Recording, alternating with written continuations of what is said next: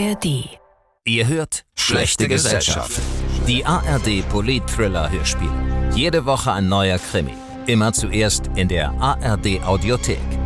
Am besten sofort abonnieren.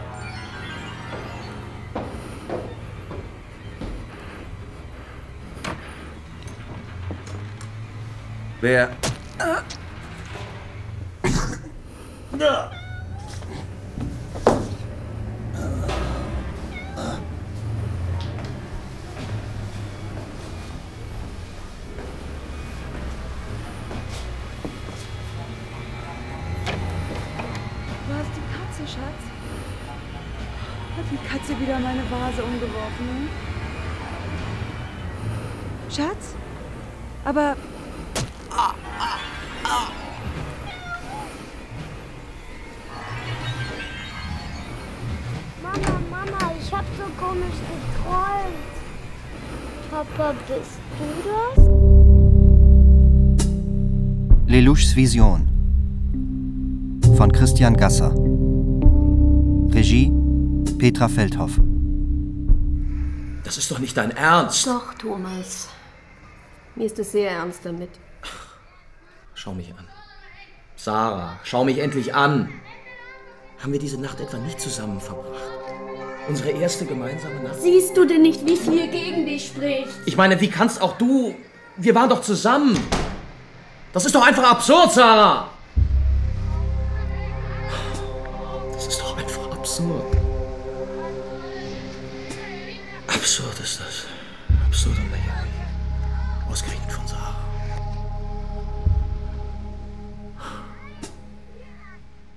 Aber irgendwie passt das ja ins Bild. Die ganze letzte Woche war so merkwürdige Situation.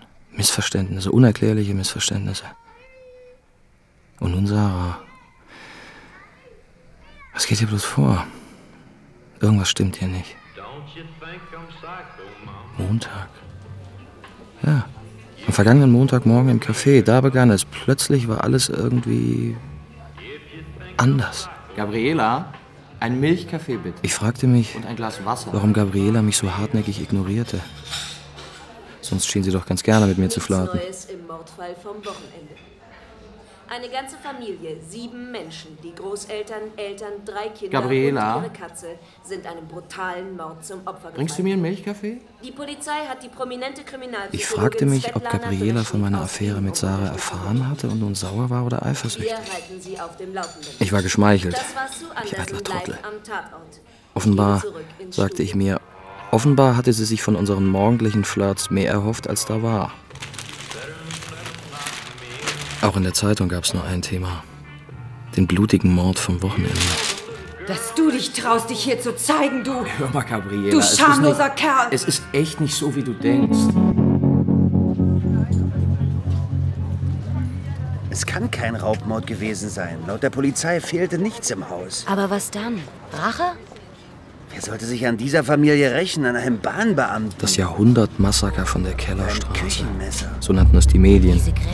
Wurde Stadtgespräch. Wie soll ich das meinen Kindern erklären? Das waren doch bestimmt die üblichen Verdächtigen. Amüsiert gesellte ich mich zu diesen Die Passanten. verlausten Junkies vom Stadtpark oder die skrupellosen Balkan-Mafiosi, diese elenden Halsabschneider. Vielleicht ein Ritualmord. Ja, was Satanisches. Wäre das nicht cool? Sie ließen mich Du stehen. zynische Sau, du. Ich dachte, es sei wegen meiner saloppen Sprüche über Drogensüchtige und Ausländer. Dabei waren Randgruppen schon lange nicht mehr tabu. Ich war verwirrt. Und es wurde schlimmer. Von Tag zu Tag wurde es schlimmer. Sie verschwanden so plötzlich, wie sie aufgetaucht waren. Ließen meine Brieftasche liegen. Ich war in der Fabrik gewesen. Ich hoffte, ich würde Sarah treffen. Sie war nicht da. Ich hing den ganzen Abend an der Bar herum, allein. Ich sah bekannte Gesichter, aber niemand sprach mich an. Es war mir egal. Ich betrank mich. Auf dem Nachhauseweg dann, auf der schmalen Brücke, die über die Bahngleise führt. Plötzlich standen sie vor mir. Drei Typen. Sie sagten kein Wort.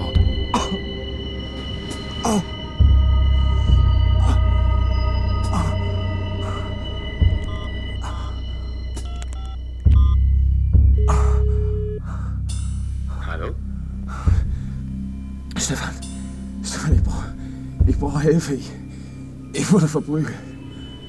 Bist du's? Thomas? Ja, ich, ich kann mich, ich kann mich kaum bewegen.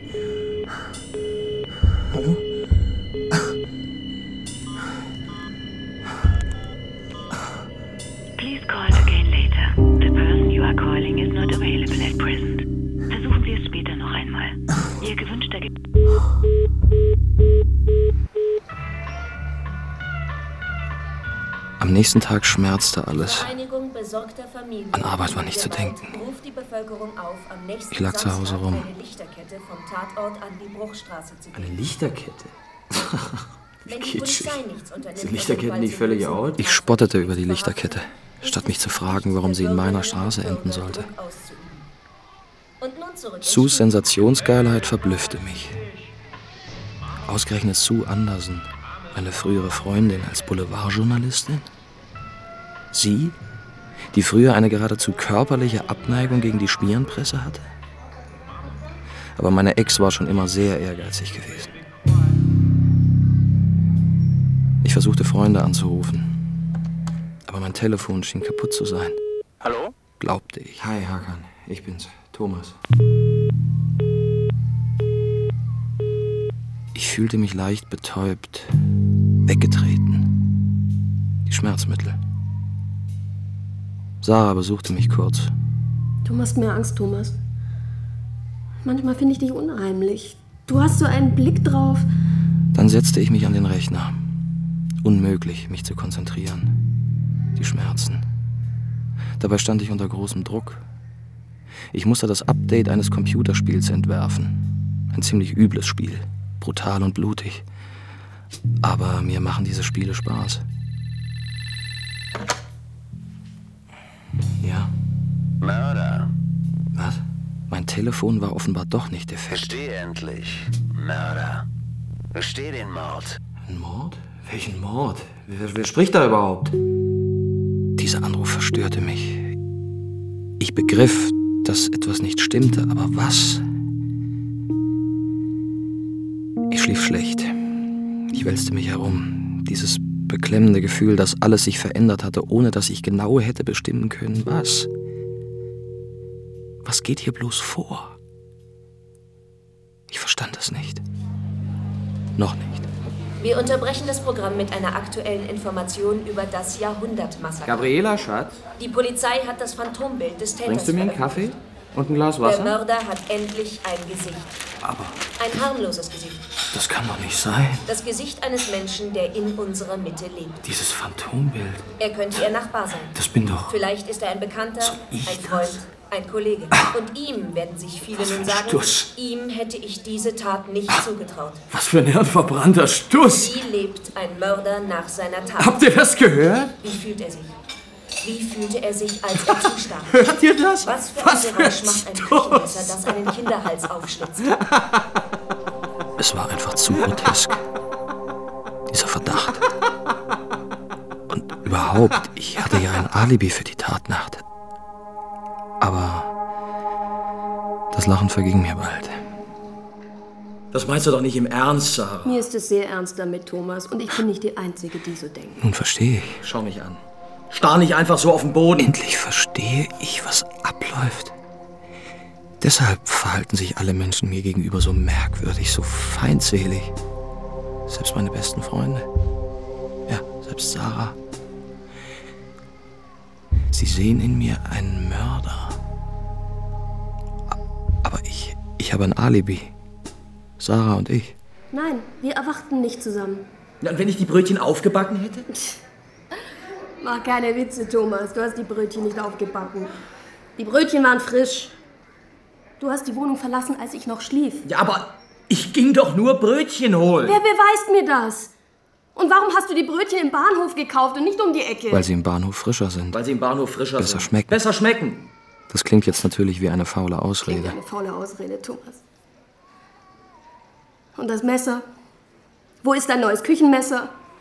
Und der Taxifahrer? Was ist mit dem Taxifahrer? Du machst mir Angst, Thomas. Du bist mir unheimlich. Dein Blick. Wie kann Sarah nur. Wie hätte ich. Ich meine. Näher hätten wir uns nicht sein können als in dieser Nacht. Unsere erste gemeinsame Nacht. Wir erwachten nicht zusammen. Du hast mir das Frühstück ans Bett gebracht. Ich weiß nicht, wie lange du schon auf warst. Du glaubst doch nicht etwa, dass. Sarah, das ist doch nicht dein Ernst. Sarah, das ist doch. Absurd ist das! Du machst mir Angst, Thomas. Hast du es getan? Hast du es wirklich getan, die ganze Familie? Ausgerechnet. Ausgerechnet nach dieser Nacht mit mir. Wie ist das möglich? Schau mich an. Sarah, schau mich verdammt noch mal an! Der Taxifahrer Miroslav T. bleibt bei seiner Aussage. Dieser Mann, ja, dieser Mann, ich, ich habe ihn gefahren am Sonntagmorgen. Ne, Katastrophe. Ja, ja, die- dieser Mann. Ja. Thomas? Ja. Ich annulliere den Auftrag. Wie bitte? Stefan? Ich, ich habe aber schon mit der Arbeit begonnen. Ich steige aus aus dem Geschäft mit Brutalo Games. Nach all dem, was geschehen ist, du verstehst. Ich.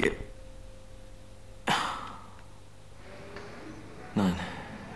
Ich verstehe nichts.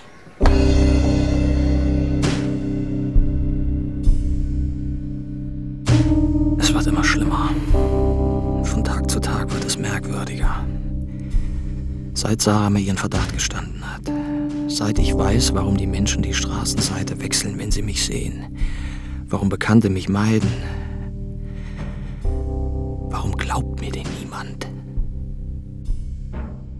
Je mehr ich mich wehre, desto eingehängter fühle ich mich. Je mehr ich argumentiere, desto weniger hört man mir zu. Es ist nicht lustig, für einen Mörder gehalten zu werden. Nein. Es ist nicht lustig. Vor allem, wenn man unschuldig ist. Denn ich bin unschuldig. Auch wenn mein neues Küchenmesser verschwunden ist. Irgendwas stimmt hier nicht. Irgendwas stimmt hier nicht. Nein, wir erwachten nicht zusammen. Wenn ich nur wüsste, was. Nein, wir erwachten nicht zusammen. Du machst mir Angst, Thomas. Wann erwache ich endlich aus diesem Albtraum? Ich meine es ernst. Wir erwachten nicht zusammen. Sehen Sie dieses Phantombild, Herr Kommissar? Das bin ich. Die Ähnlichkeit lässt sich nicht von der Hand weisen. Dann nehmen Sie mich bitte fest. Keine Sorge, Herr Steinbach, wir arbeiten daran. Was heißt das? Sie arbeiten daran? Na, wenn es soweit ist, dann kommen wir auf Sie zu. Sie werden uns nicht entkommen. Ja, warum nicht jetzt? Ich möchte mich endlich verteidigen. Sich verteidigen? Sie? Das wird nicht notwendig sein. Dazu ist es längst zu spät. Haben Sie Beweise? Ich meine, gibt es Ich irgend... gebe Ihnen einen guten Rat, Herr Steinbach. Gestehen Sie Ihre Schuld. Geben Sie auf, Sie haben keine Chance. Sie sind der Mörder. Ich bin unschuldig. Hier ist das Formular für Ihr Schuldgeständnis. Schuldgeständnis? Aber ich bin doch... Gestehen Sie doch. Thomas Steinbach tritt aus dem Polizeipräsidium. Er ist bleich. Er wankt. Warum hat der Mörder das Polizeipräsidium verlassen können? Warum wurde er nicht verhaftet? Er kommt auf mich zu. Thomas Steinbach kommt auf mich zu. Möchte er etwas sagen? Warum tust du mir das an, Sue? Wird der Mörder seine Bluttat gestehen, live auf Sendung? Warum verfolgst du mich? Gesteh den Mord, Thomas. Du hast keine Chance. Wir alle wissen, du bist der Mörder. Woher willst du das wissen? Warum traust du mir das zu? Sein Blick flackert unruhig, der Blick eines wahnsinnigen Mörders. Ich bin unschuldig. Ich hab die Familie nicht. Er wendet sich ab. Nein! Er wankt auf eine Bank zu. Niemand hört mir zu. Niemand. Er legt die Hände vor sein Gesicht. Ein Häufchen Elend. Der Mörder als ein Häufchen Elend. Was geht hier bloß vor? Es macht keinen Sinn. Es macht einfach keinen Sinn. Fast könnte man Mitleid mit ihm haben. Aber vergessen wir nicht. Dieser Mann hat eine ganze Familie auf dem Gewissen. Sieben Menschen und eine Katze. Wahrscheinlich dämmerte es schon am frühen Sonntagmorgen, als der Mörder sich dem Haus der Familie näherte.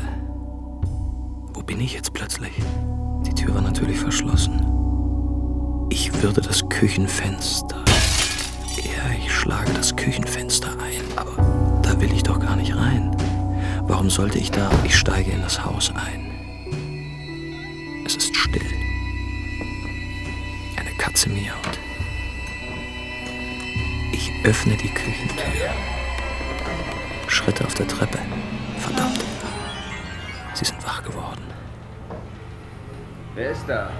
Ich verstecke mich hinter der Küchentür. Das Messer in der Hand. Wer? Sie haben an Ihrer Unschuld gezweifelt, Herr Steinbach. Sie haben an Ihrer Unschuld gezweifelt. Die Staatsanwältin Brentini? Damit haben Sie Ihre Schuld eingestanden. Verloren. Verdammt, ich habe verloren.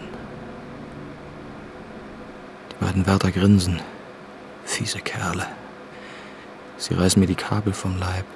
Mein Kopf schmerzt. Wiesenheim. Ich bin in Wiesenheim. Wie konnte ich das bloß vergessen? Nun verraten Sie uns doch bitte, warum Sie die Familie ermordet haben. Verloren. Ich habe auch den zweiten Prozess verloren. Ich habe niemanden ermordet. Die Simulation meiner Wirklichkeit, der Verdacht. Ich bin kein Mörder. Sie waren stärker. Hören Sie doch auf damit. Zweimal haben wir Sie dem Mordverdacht ausgesetzt. Zweimal haben Sie kapituliert. Mir bleibt eine letzte Berufung. Ein dritter Prozess. Wo ist das Formular? Überlegen Sie es sich gut. Der dritte Prozess wird noch schwieriger. Wir durchschauen sie immer besser und können die Simulation noch subtiler programmieren. Ich will einen dritten Prozess. Ich bin unschuldig. Sie haben keine Chance. Gestehen Sie jetzt. Ich bin unschuldig, verdammt nochmal. Ich will einen fairen Prozess. Ich will einen Anwalt. Ich will einen echten Anwalt. Führt ihn ab. Wir haben viele Kerle wie dich erlebt, Steinbach. Aber es waren politische. Diese ganzen Chaoten und Terrorfritzen.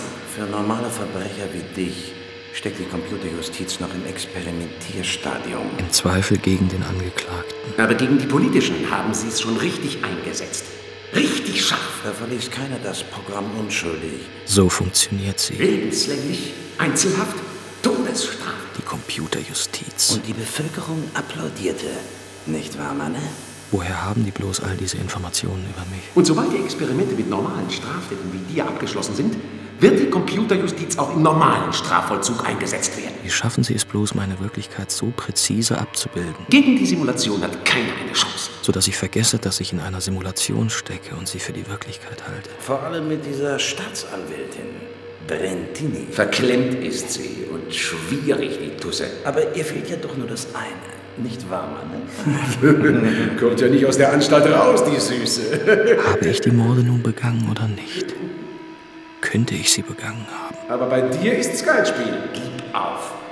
Du hast keine Chance. Das meinst du doch nicht im Ernst, Sarah. Mir ist es sehr ernst damit. Strafanstalt Wiesenheim, Codewort Computerjustiz, Fall Starr nicht einfach so auf den Boden. Zweiter Prozess, Rapport der Staatsanwältin Lisa Brentini zu Händen von Karl Lelouch. Minister für innere Sicherheit, streng vertraulich. Im Vergleich zum ersten Prozess, in dem der verdächtige Thomas Steinbach so gut wie keinen Widerstand leistete, erweist er sich nun als wesentlich hartnäckiger. Die Aussprache mit seiner Geliebten, Sarah, ist die Schlüsselszene. Insistierendes Wiederholen und Variieren ihres Verdachtes sollten über kurz oder lang Steinbachs Zweifel an seiner Unschuld auslösen. Situation zuspitzen. Und der Taxifahrer? Was ist mit dem Taxifahrer? Du machst mir Angst, Thomas. Du bist mir unheimlich. Dein Blick. Angst? Ich? Du glaubst doch nicht wirklich. Steinbachs Geschick im Umgang mit der Simulation seiner Realität rührt vermutlich von seiner Erfahrung als Entwickler von Computerspielen her. In gewissen Momenten scheint er sogar zu ahnen, dass er in einer virtuellen Realität steckt. Dem muss bei der weiteren Programmierung seines Prozesses! Rechnung getragen werden. Frau Staatsanwältin? Ja? Die Beamtin des Ministeriums für Innere Sicherheit hat den Termin von morgen bestätigt. Haben Sie den Grund Ihrer Inspektion in Erfahrung gebracht? Reine Routine, sagt sie. Ich habe Ihre Papiere überprüft. Es hat alles seine Ordnung. Merkwürdig. Ach, Sie müssen einige Dokumente unterschreiben. Soll ich sie Ihnen ins Büro bringen? Nicht nötig, Anna. Ich komme vorbei. Dann können wir essen gehen. Still ist es geworden. Naja, seit die meisten Politischen in andere Anstalten überführt wurden. Das ist was unheimlich, finden Sie nicht? Bald wird alles anders. Der Prozess gegen Steinbach ist der letzte Test der Computerjustiz.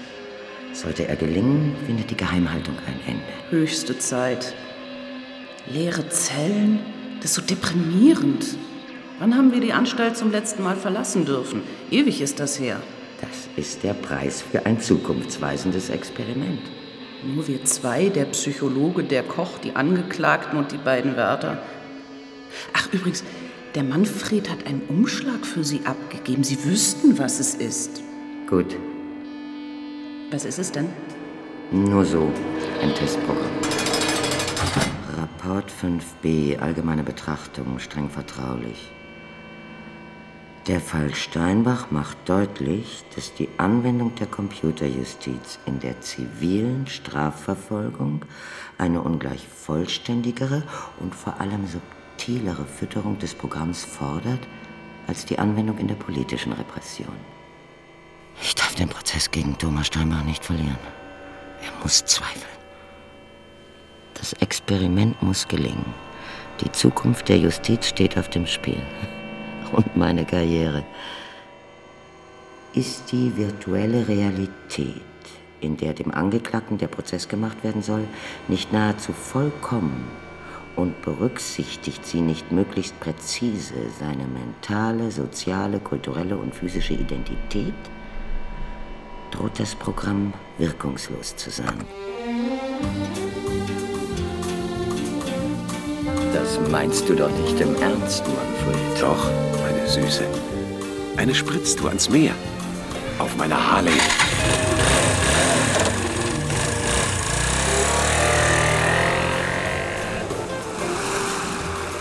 Oh, Manfred, dieser Sonnenuntergang glüht wie unsere Gefühle. Ein Paradies für uns beide.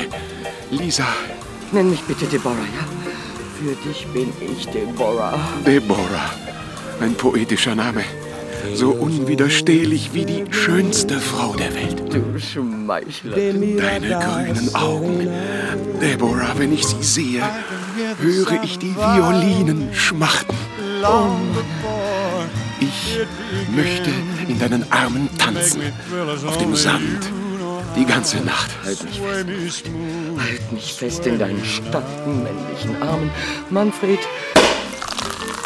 Seh, Auf deine grünen Augen. Wunderbare Deborah. wie gut dem Gefängnis entflohen zu sein. Wie befreiend für unsere Gefühle. Leere Zellen sind so deprimierend und die Pritschen sind zu ungemütlich für... Für was? Der Sand ist so warm und weich. Deborah. Unsere Liebe muss geheim bleiben, Manfred.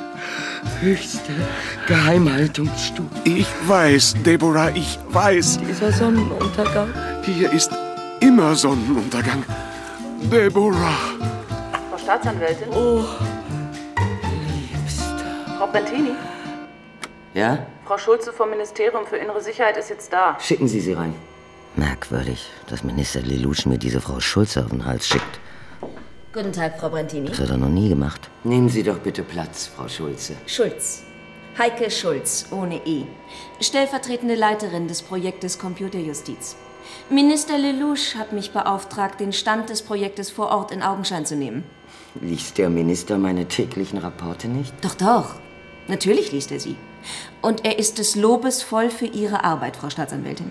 Nur in dieser entscheidenden letzten Phase darf keine Panne geschehen. Das Projekt soll so bald als möglich publik gemacht werden. Vor Beginn des Wahlkampfs, Sie verstehen? Deshalb beauftragte mich der Minister mit dieser Inspektion. Reine Routine. Selbstverständlich, selbstverständlich. Sie machen im Mordfall Kellerstraße dem Angeklagten Thomas Steinbach den Prozess? Richtig. Wir stecken in der zweiten von drei Prozessrunden. Hm. Zeigen diese Monitore den Prozessverlauf? Ja, auf den oberen Monitoren sehen wir den Angeklagten im Simulationsraum. Steinbach steht unter Narkose. Sein Bewusstsein ist ausgeschaltet, während wir die Simulation seiner Lebenswelt in sein Gehirn einspeisen. Auf den Monitoren in der Mitte ist diese Simulation sichtbar.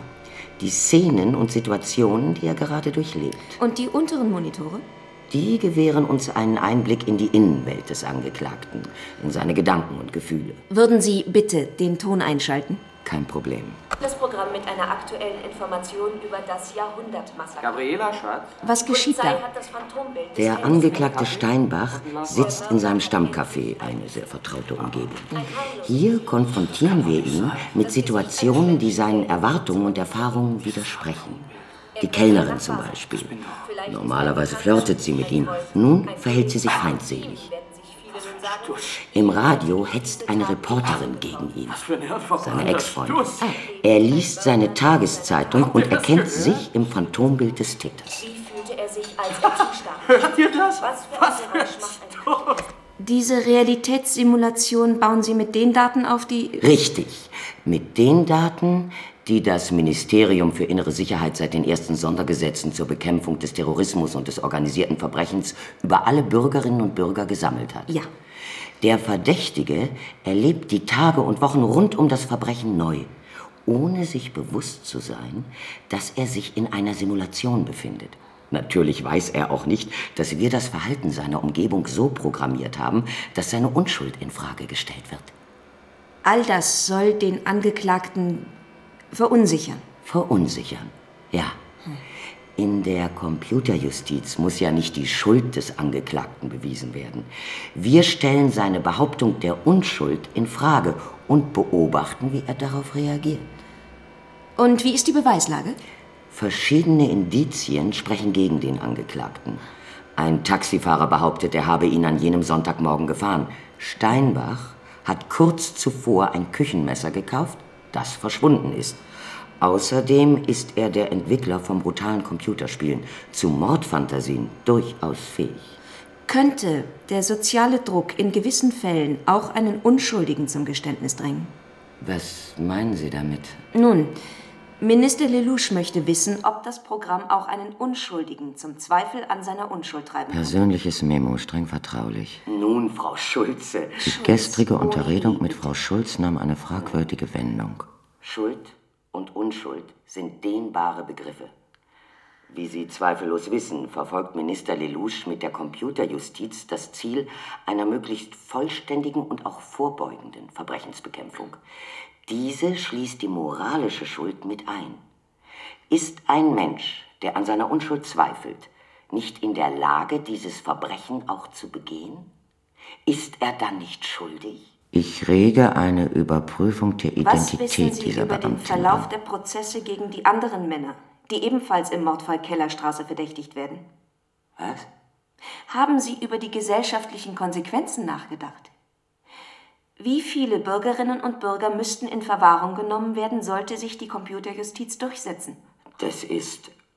Das gehört nicht zu meinem Aufgabenbereich, Frau Schulz. Unter Umständen sollte auch Ihre Gesinnung überprüft Kommt es werden. vor, dass Sie an der Legitimation dieses Vollzugssystems zweifeln?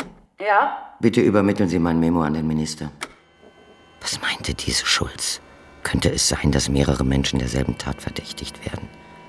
Ohne dass ich das weiß? Warum verheimlicht es mir Minister Lelouch? Was ist, wenn mehr als einer der Verdächtigen an seiner Unschuld zweifelt? Was geht wohl in einem Menschen vor, den alle Welt für schuldig hält? Dem selbst die besten Freunde misstrauen. Oh, Die Tür war natürlich verschlossen. nun sieht sich Steinbach selber vor dem Haus der Familie stehen. Der Prozess kommt in seine entscheidende Phase. Da will ich doch gar nicht rein. Warum sollte ich da? Ich steige in das Haus ein. Endlich, der Zweifel. Steinbach versucht, den Mord nachzuvollziehen. Er identifiziert sich also mit dem Mörder. Anna? Steinbach wird gleich zweifeln und aus der Narkose erwachen. Rufen Sie die Wärter und den Arzt in den Simulationsraum. Sofort. Ich öffne die Küchentür. Gut. Schritte auf der Treppe. Verdammt. Sie sind wach geworden. Gut. Versteck dich hinter der Tür. Ich verstecke mich hinter der Küchentür. Richtig. Und nun? Das Messer in der Hand. Das Küchenmesser. Schön. Wie weit gehst du diesmal, Steinbach? Wer? Sie haben an Ihrer Unschuld gezweifelt, Herr Steinbach. Hm? Was? Sie haben an Ihrer Unschuld gezweifelt. Eigentlich begann ich schon, mich mit seiner Unschuld abzufinden. Damit haben Sie Ihre Schuld eingestanden. Er war sehr überzeugend. Nun verraten Sie uns doch bitte, warum Sie die Familie ermordet haben. Ich habe. Ich habe niemanden ermordet. Und hat er nun ein Alibi oder nicht? Ich bin kein Mörder. Reichen die Indizien für eine Verurteilung? Hören Sie doch auf damit. Zweimal haben wir Sie dem Mordverdacht ausgesetzt. Zweimal haben Sie kapituliert. Was würde das ändern? Er hat gezweifelt. Wo ist das Formular? Überlegen Sie es sich gut. Der dritte Prozess wird noch schwieriger. Wir durchschauen sie immer besser und können die Simulation noch subtiler programmieren. Moralisch ist er also schuldig. Ich bin unschuldig, verdammt nochmal. Ich will einen fairen Prozess. Ich will einen Anwalt. Ich will einen echten Anwalt. Führt ihn ab. Meine Zweifel an der Computerjustiz. Ein dummer Schwächeanfall. So kurz vor dem Abschluss des Experiments, so kurz vor meinem Aufstieg ins Ministerium. Was sich im Kampf gegen den Terrorismus und die organisierte Kriminalität bewährt hat, wird auch in der normalen Strafverfolgung für glänzende Resultate sorgen. Um die moralische Schuld geht's. Minister Lelouch hat recht. Wer sich zutraut, ein Verbrechen zu begehen, ist eine Gefahr für die Gesellschaft. Zweifel bedeutet Schuld.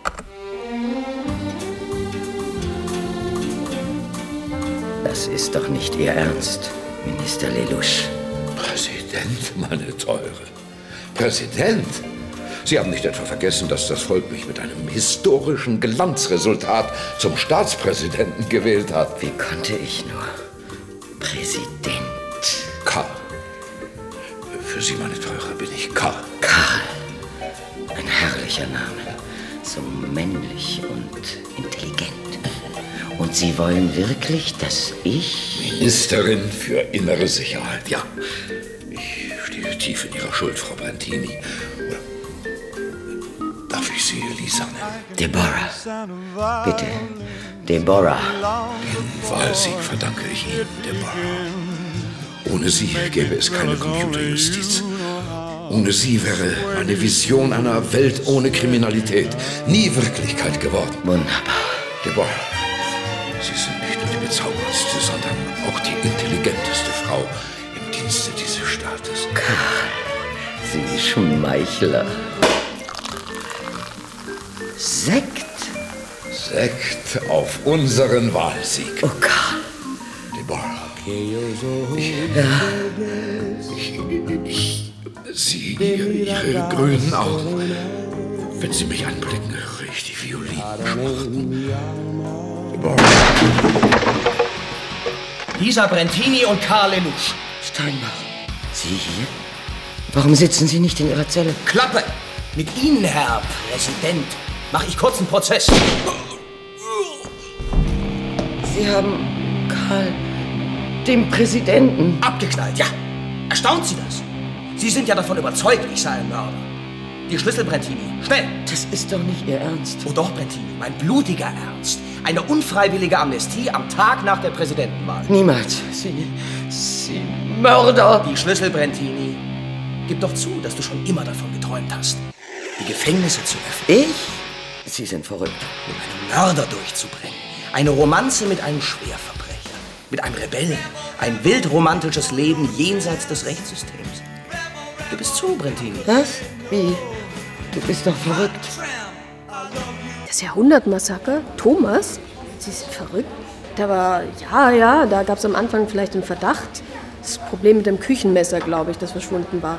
Die Polizei hat mich vernommen, aber der Verdacht erwies sich als völlig haltlos. Sagt Sarah D., eine Freundin des Angeklagten Thomas Steinbach. Sie weiß nicht, dass Thomas Steinbach seit drei Monaten im Hochsicherheitstrakt von Wiesenheim einsitzt. Er wird verdächtigt, die Morde in der Kellerstraße verübt zu haben. Denn, so die Staatsanwältin Lisa Brentini, Viele Indizien sprechen gegen Herrn Steinbach. Außerdem hat er kein Alibi. Das hat die Aussage seiner Geliebten ergeben. Es gibt ein paar Stunden in der Mordnacht, für die er kein Alibi hat. Auf diesen Verdacht angesprochen, bleibt Sarah D. kategorisch. Beim Brötchen holen soll er schnell mal eine Familie erstochen haben? Und dann mit mir gefrühstückt, als ob nichts gewesen wäre? Und mir wäre nichts aufgefallen? Das ist doch absurd. Thomas war manchmal ein bisschen merkwürdig, das gebe ich zu. Und die Spiele, die er designte, die waren. Aber nein, Thomas ist kein Mörder. Schulze, sagen Sie? Nein, Schulz, ohne E. Und diese Frau Schulze sei eine Beamtin des Ministeriums? Das behauptete sie, Herr Minister. Ihre Papiere waren in Ordnung. Sie wirkte gut informiert. Es gab keinen Grund, an ihrer Identität zu zweifeln. Sie haben diese Schulze fotografisch registriert, hoffe ich. Selbstverständlich. Übermitteln Sie mir die Aufnahmen. Sofort. Während die Polizei sagt, was sie am besten sagen kann. Kein Kommentar. Fassen wir zusammen. Kurz nach dem brutalen Mord an einer ganzen Familie vor drei Monaten sind fünf Tatverdächtige spurlos verschwunden. Unsere Recherchen haben ergeben, dass ihnen unter Ausschluss der Öffentlichkeit der Prozess gemacht wird. Und zwar, so die Staatsanwältin Brentini, Mit den Daten, die das Ministerium für innere Sicherheit über alle Bürgerinnen und Bürger gesammelt hat. mit anderen Worten, Sue, kann ich dich kurz mal sprechen? die im Kampf gegen den Terrorismus erprobten Mittel sollen künftig auch. Ach, scheiße, Henry. Siehst du nicht, dass ich am Produzieren bin? Immer noch die Sache mit dem Jahrhundertmassaker, nicht wahr? Eine Hammergeschichte, Chef. Da geht's um weit mehr als nur um diesen Mord. Das behauptest du schon lange. Jetzt weiß ich es. Ich war in Wiesenheim. Ich habe gesehen, was da abläuft. Total krass. Einem der Angeklagten wird da aufgrund von ein paar fragwürdigen Indizien der Prozess gemacht. Was für Indizien? Ach, so ein Küchenmesser, das verschwunden sein soll und so ein ausländischer Taxifahrer, der ihn gefahren haben will. Die Mordwaffe war doch ein Küchenmesser, nicht? Und das nennst du ein dürftiges Indiz? Ach, darum geht's doch gar nicht. Es geht darum, wie ihm der Prozess gemacht wird. Mit Lelouchs Computerjustiz. Das ist ja nichts Neues. Neu ist aber, dass diese Technologie nun auch im normalen Strafvollzug angewendet wird. Und dass sie viel perfekter ist als früher, in dieser Simulation. Also alle lassen ihn spüren, dass sie ihn für den Mörder halten. Selbst seine Freundin. Seine Freundin, die, ich habe sie selbst interviewt, die in Wirklichkeit von seiner Unschuld überzeugt ist. Diese Schulze ist niemand anderes als Sue Anderson mit einer Perücke. Sue Anderson? Aber ihre Papiere waren... Papiere, Ihre Papiere, Sie hätten sie erkennen müssen, Brentini.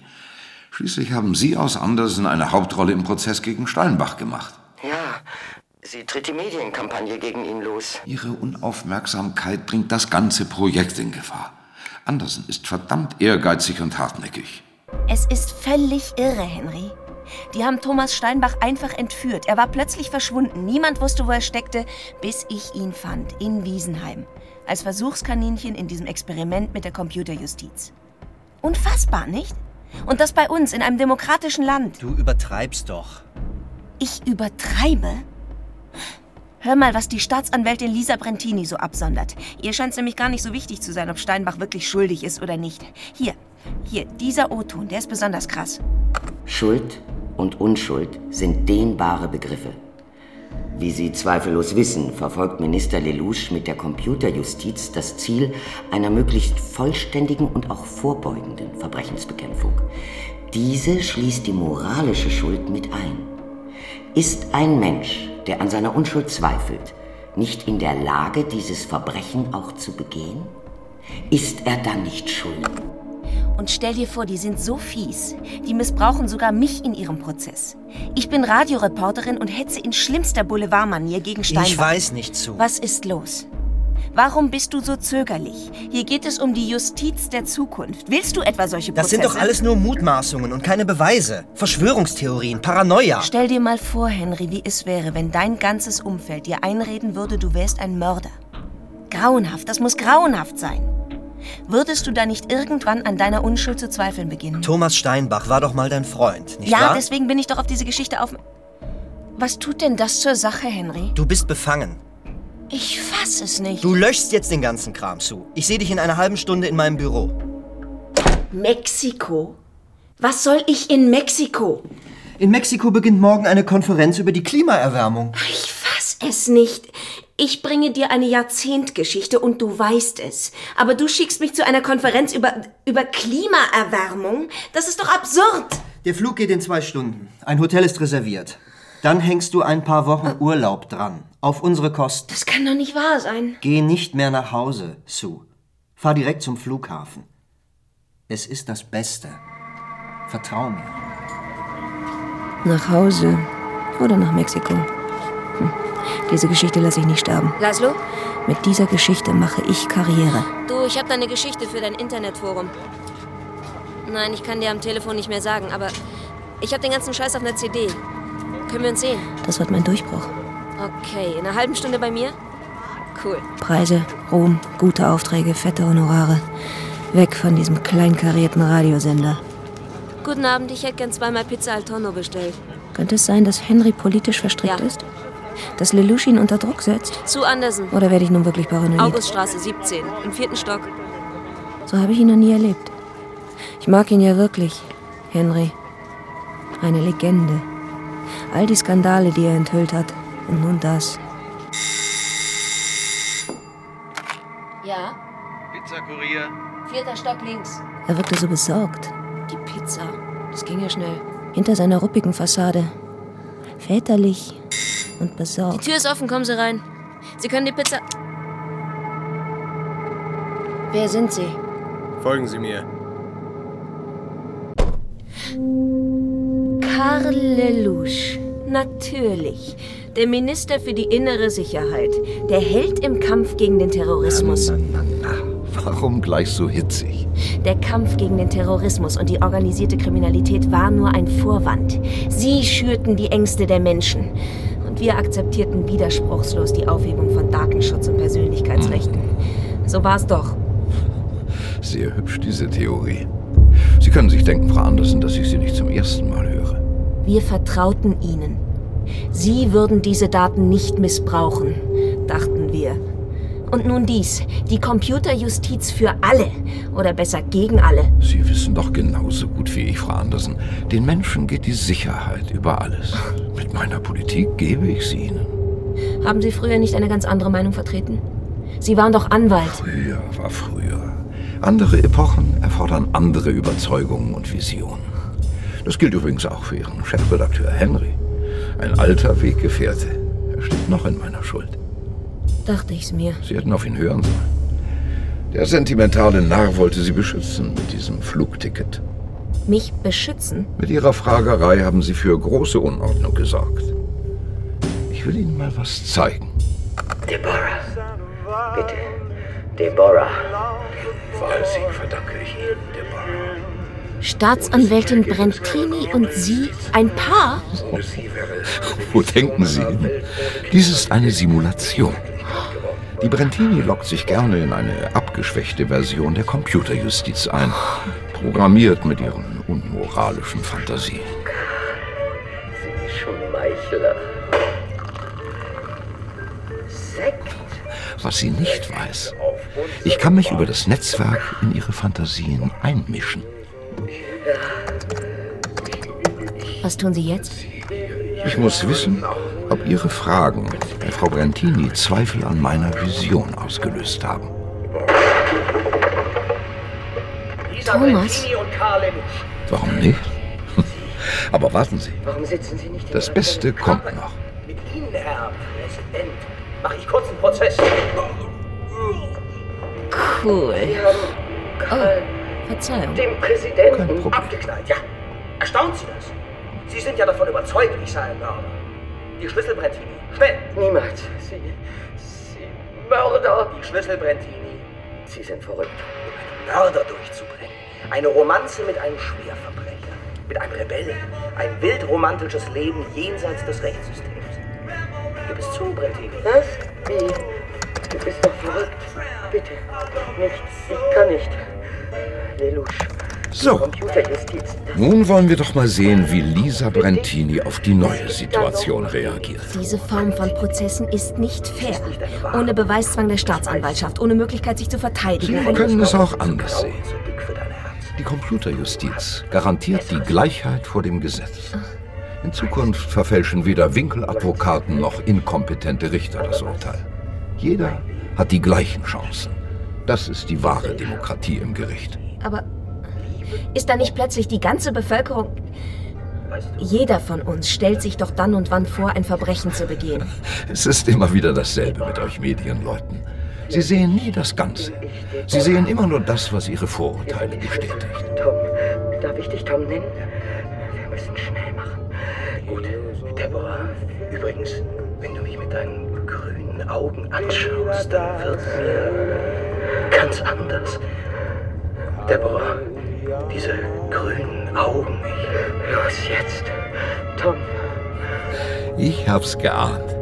Die Brentini fällt um. Wie will ich die Menschen ihr wahres Gesicht zeigen, wenn man sie nur richtig bearbeitet? Sie müssen die langfristige Wirkung der Computerjustiz in Betracht ziehen, Frau Andersen. Das Bewusstsein, dass sie nichts verheimlichen können, wird die Menschen läutern. Moralisch läutern. Das ist doch absurd. Nehmen Sie mal Ihren Freund als Beispiel. Thomas Steinbach. Er entwarf Computerspiele, deren Brutalität keinen Vergleich mit dem Massaker in der Kellerstraße zu scheuen brauchten. Computerspiele sind nicht die Wirklichkeit. Fanden Sie ihn nicht auch unheimlich? Haben Sie ihn nicht deswegen verlassen? Er weiß alles. Woher weiß er das? In einer Gesellschaft mit meiner Computerjustiz würde sich Steinbach nicht mehr trauen, derart wüste Bilder und Szenen in seinem Kopf zu entwerfen. Er wüsste, dass wir ihn durchleuchten. Er würde der morbiden Blutrünstigkeit seiner Fantasie abschwören und zum besseren Menschen reifen. Was ist Lelouch? Das ist das Große an meiner Vision. Ein zynischer Machtmensch? Mit der Computerjustiz können wir nicht nur das Verbrechen vorbeugend bekämpfen. Ein idealistischer Weltverbesserer? Wir können auch Kriege vereiteln. Wir schaffen das, was allen Revolutionen bisher misslungen ist.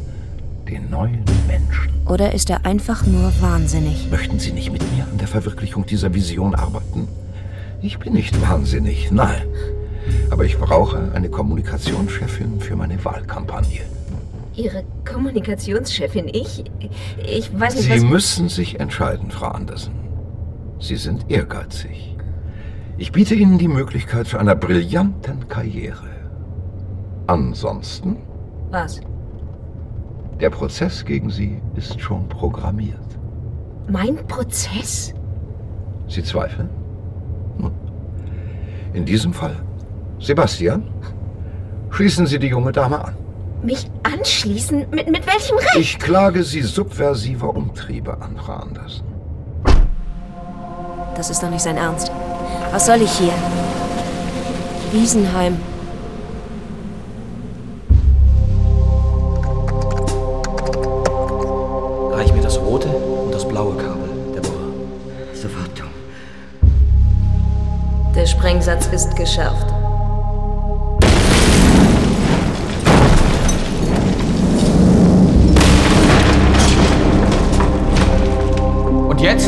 Wir müssen Lelouch stoppen, ehe es zu spät ist. Eine potenzielle Terroristin. Alle Daten vernichten. Schade.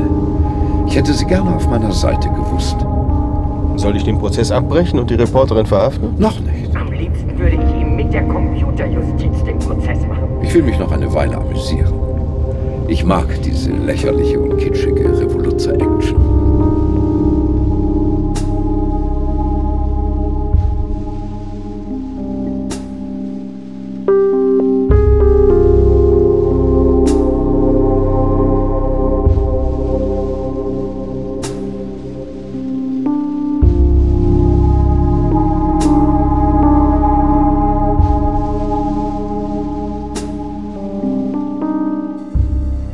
Lelouchs Vision von Christian Gasser.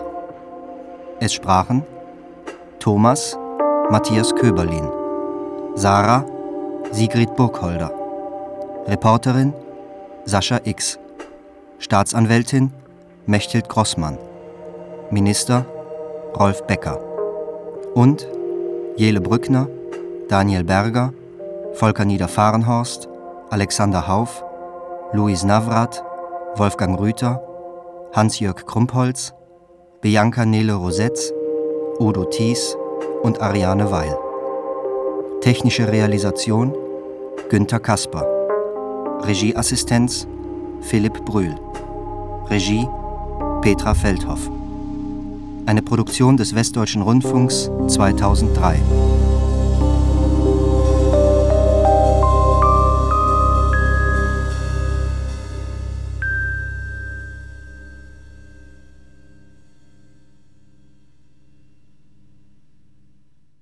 Redaktion und Dramaturgie Leslie Rosin. Du willst noch mehr Krimis? Die besten Ermittlerkrimis der ganzen ARD findest du gleich nebenan. In der ARD Audiothek, im Hörspiel-Podcast Auf der Spur. Den Link dazu findest du in den Shownotes.